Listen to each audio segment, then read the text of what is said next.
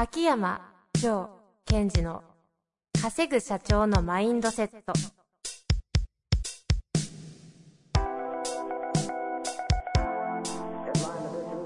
なぜ一流の経営者たちはぶつかる壁を次々と越えられるのか。そこに隠されたマインドの正体。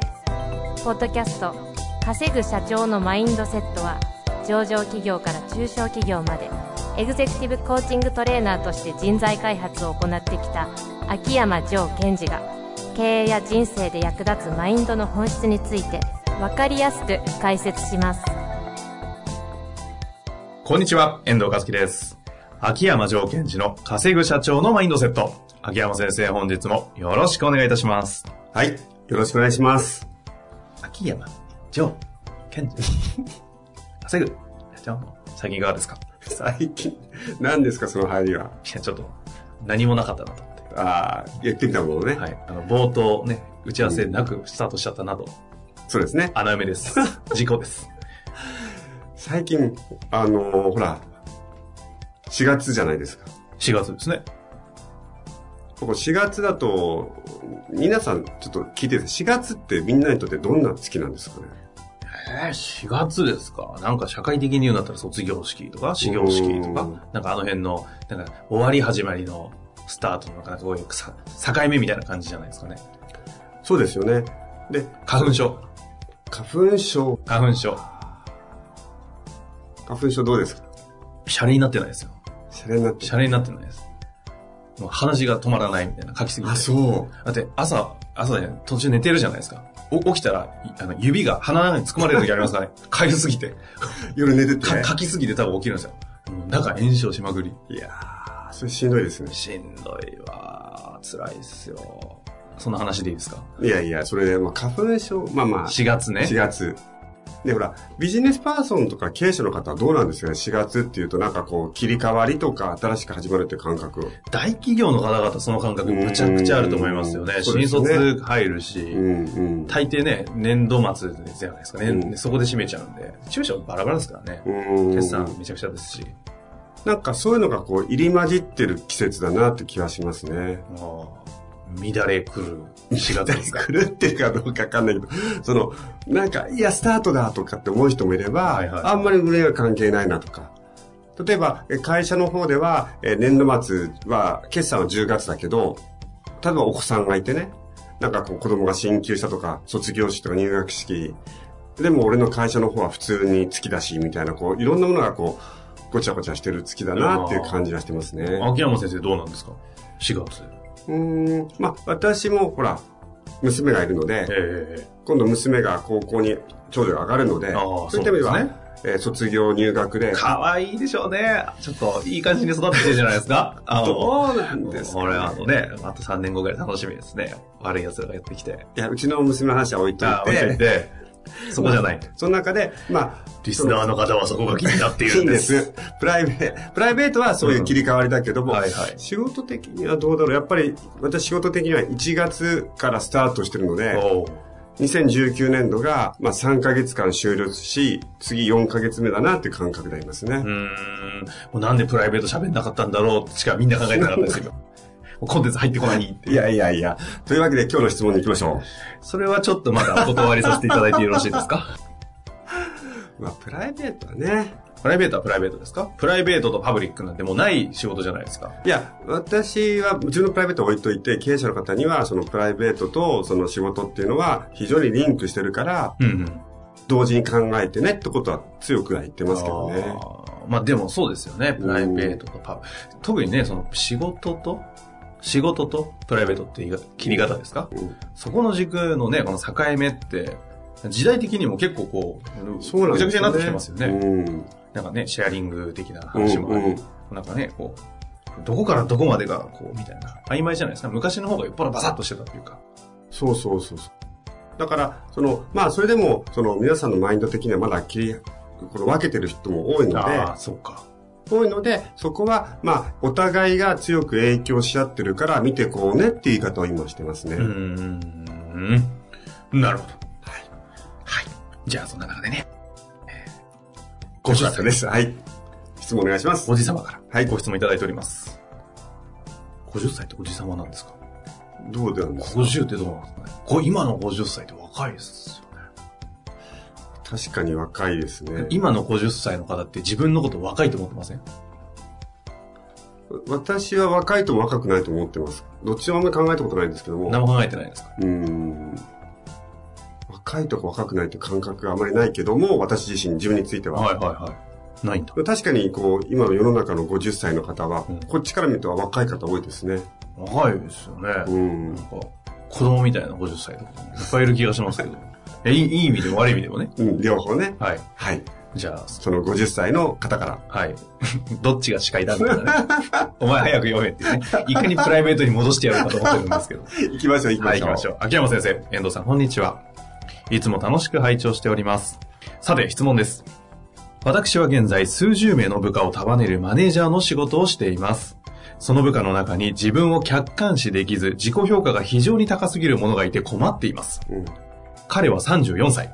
当社に入社後8年目になるのですが、こちらが期待している以上の成果を未だに出せていません。また彼自身にも部下がいるのですが、理不尽に仕事を振ったり、意味のないマウンティングをしたりしたせいで、部下からも敬遠されています。ところが彼曰く、自分はいつでもどこへ行っても成果を出せる。部下とはうまくコミュニケーションを取れている、自分は信頼されていると勘違いしています。うん。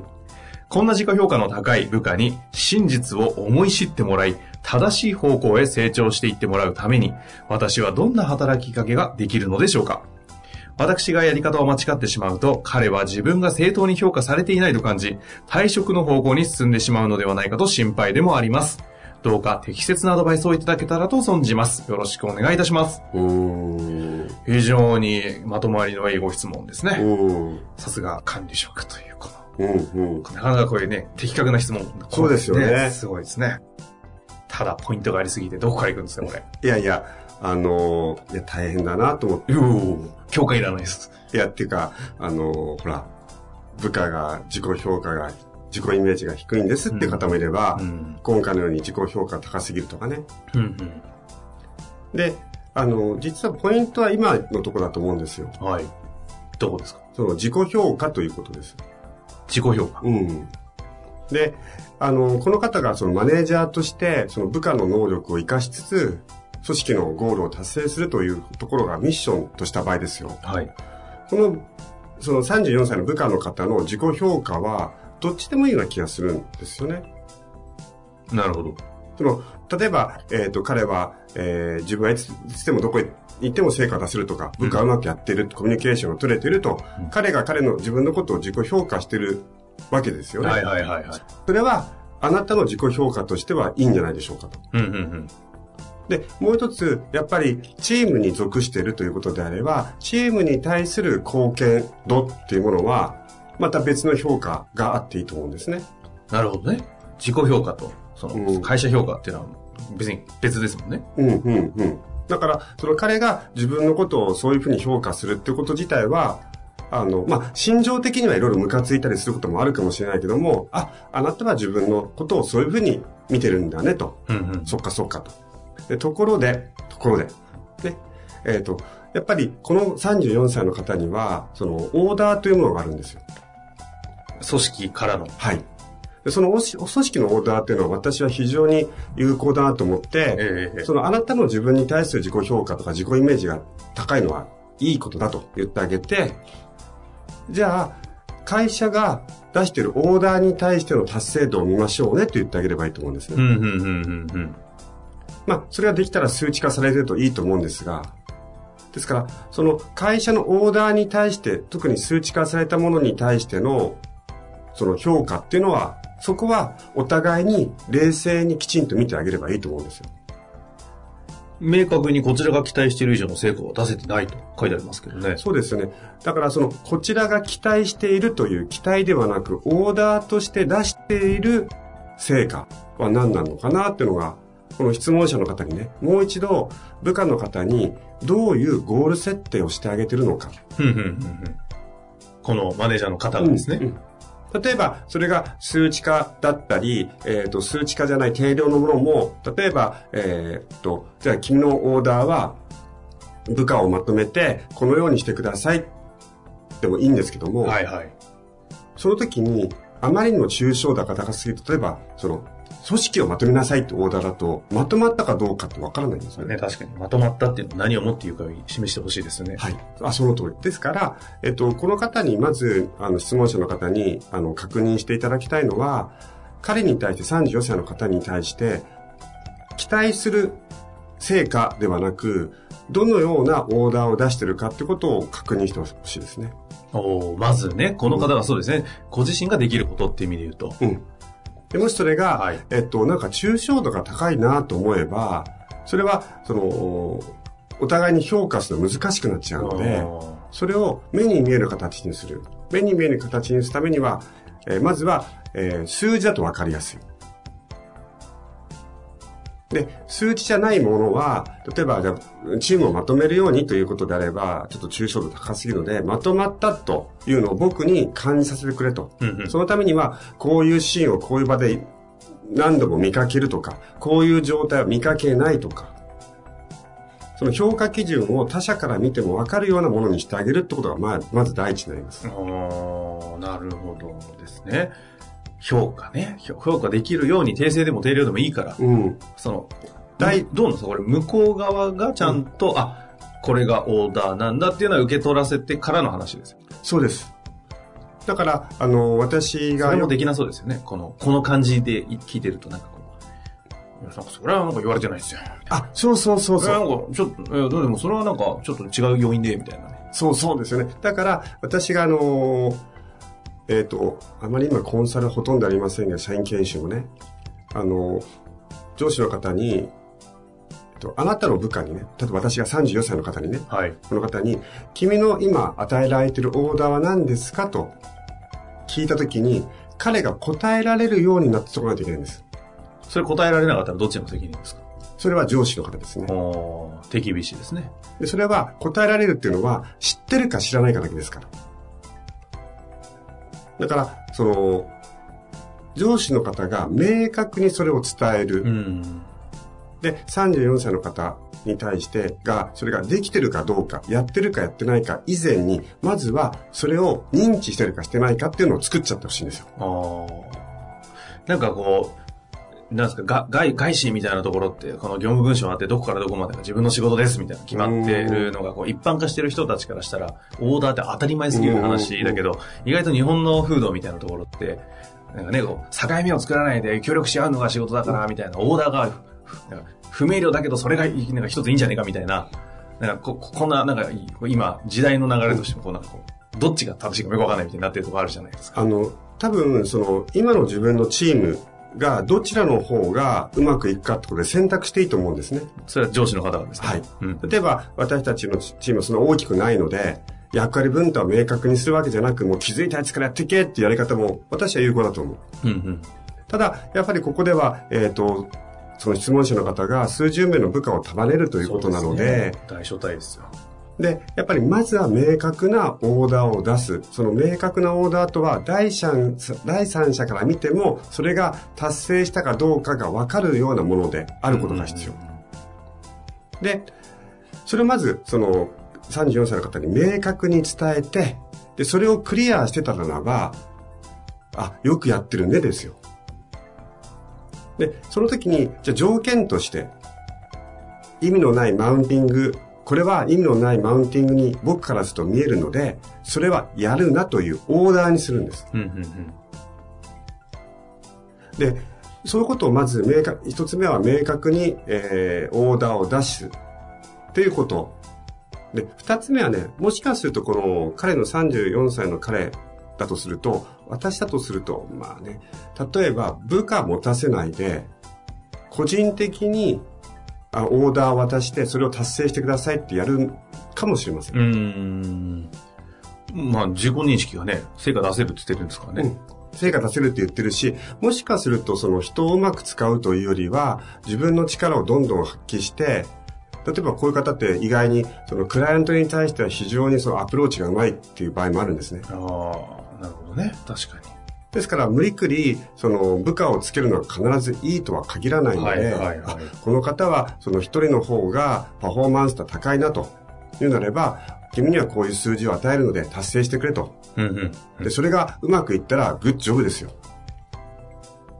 っていう、人事の配置としての、こう、そうですね工夫をするってことですね、はこれは。ですから、えっと、大切なことは、その、この方も非常にハードかもしれませんが、まずは、その、彼自身の、その、パーソナリティなり能力を見極めて、どういう活かし方をしてあげると、彼が、えっと、彼の力を使いやすいかと。うん。いうことをこれからは考えていくっていうふうなのが、まあ、そういう時代になってきましたね、ますます。まあこの、これ数十名部下だから結構でっかい組織そうですもんね。うんうんこういう方ってあれなんですかねやっぱり退職の方向に進んでしまったら困るんですかねあ、数十名もいたら、なんかひ必要においては、なんか社会の枠組みからしたら、不適不適切な方がそこにいるんだったら、外に出た方がお互いのためって可能性もあるんで、いい意味でのなんか退職をね、促すというよりも、なんていうんですか、こう、社会の適用として正しく、あの、ちゃんと送り出してあげるっていうことも、でもできないんじゃないですか。代給できないんですよね。うんうん。私昔代表いたんでよくわかるんですけど、はい代表それやったら、あの、上司の評価下がるし、そうですね。下がるし、てか基本ダメだし、みたいな。まあダメって思ってるだけなんですけどね。まあ、でもそれも今、あの、すごいいいポイントで、それを外に出すか置いといて、まず自分のチーム内において、その彼、その彼のいうのをどういう場所に置いてあげた方が、彼の力を活かしやすいかってことをやっぱり見極めていくのはとても重要になってきますね。ねえ。こんだけなんかちゃんと部下のこと考えてらっしゃってるマネージャ。ーに答えられない34歳がもしいるんだとしたら、なんかわかんないですけど、お前どうなんだみたいな。っていう観点も一個あってもいいのかなみたいなね。それも含めて、やっぱり、その、なんだろう。その、この質問者の方も、その34歳の方も、自分が、その、どういう役割を担わないといけないかっていうことは、やっぱりみんな自覚していかないといけない時代になってきましたね、ますます。なるほどね。そうですよね。なので、今、まあ、せっかく質問いただいたので、私は彼を応援したいと思ってるんですが、質問者の方。えやっぱ一つ目は、今いるその自分の部下に対して、えーその方の特性を見極めながら、明確なオーダーを出しておく。でその上で、その上で、まあ、彼に対して、ここはうまくいってるね。お互いそれがこんだけできてるねっていうのを話し合えるような状態を作っていってほしいですね。で、もしですよ、明確なオーダーを出してる。で、彼がそのオーダーを、できてるかできないかもう明確になっちゃうじゃないですか。明確なオーダーですかね。はい。で、それを、できて、や、できてないなら仕方ないです。仕方ないっていうのは、何、な何の方向に対して？えっ、と、その、また仕方なくて、やってないならば次の手ですよ。その、できてないとやってないって違うじゃないですか。ん？できてないならしか、しか、仕方ないっていうのはどういうこと？仕方できてないっていうのはないならば、やろロうと、やろうとはしてるのでできてないので、そのオーダーのレベルを少し下げてあげたり、彼がそれができるように何か支援してあげればいいわけですよ。うんうんうん。ところが、やってないってことになると、また話が別になっちゃうってことですよね。うんうん。それは、どうなるんですか？それは何度も何度も言って、それでもやらないってことは、このチームとしてはやる気がないっていうふうにもう見なすしかなくなってしまう。やってないっていうのは、要はそのオーダー、おオーダー、あ、要はそのコードレベルのオーダーまで落としてる場合の話ですか？そうですね。あ、それなんか、なかなかレベル低くないですか ?34 歳でコードレベルまで示されるんですかこれやれみたいな。でも、自分で考えろって話じゃないですか。あ、ですから、その、彼の今のそのオーダーの出し方から考えると、行動レベルのオーダーも少し頭の中に入れていかないといけないああ、ですね。そういうこと。うわ、大変だ。すごいですね、この方。うん。いや、でもこういうね、いい上司に恵まれて、ね、ちょっと分かってるんですかねなんて、なんで私はこの方目線なんだろうみたいな。いや、素敵な方じゃないですか。うん。いや、ぜひね、秋山先生のお話活かしていただいて、またちょっといろいろ取り組んでもらってね、そうですね。質問ぜひ。はい。まずは第三者から見ても分かるオーダーに変えてみる。で、その後にそれができたどうか相手にもジャッジさせていくってことをまずやってみてほしいですね。頑張ってほしいですね。応援しております。はい。というわけで、本日もありがとうございました。はい。ありがとうございました。本日の番組はいかがでしたか？番組では秋山城賢治への質問を受け付けております。ウェブ検索で秋山城と入力し、検索結果に出てくるオフィシャルウェブサイトにアクセス。その中のポッドキャストのバナーから質問フォームにご入力ください。また、オフィシャルウェブサイトでは無料メルマガも配信中です。ぜひ遊びに来てくださいね。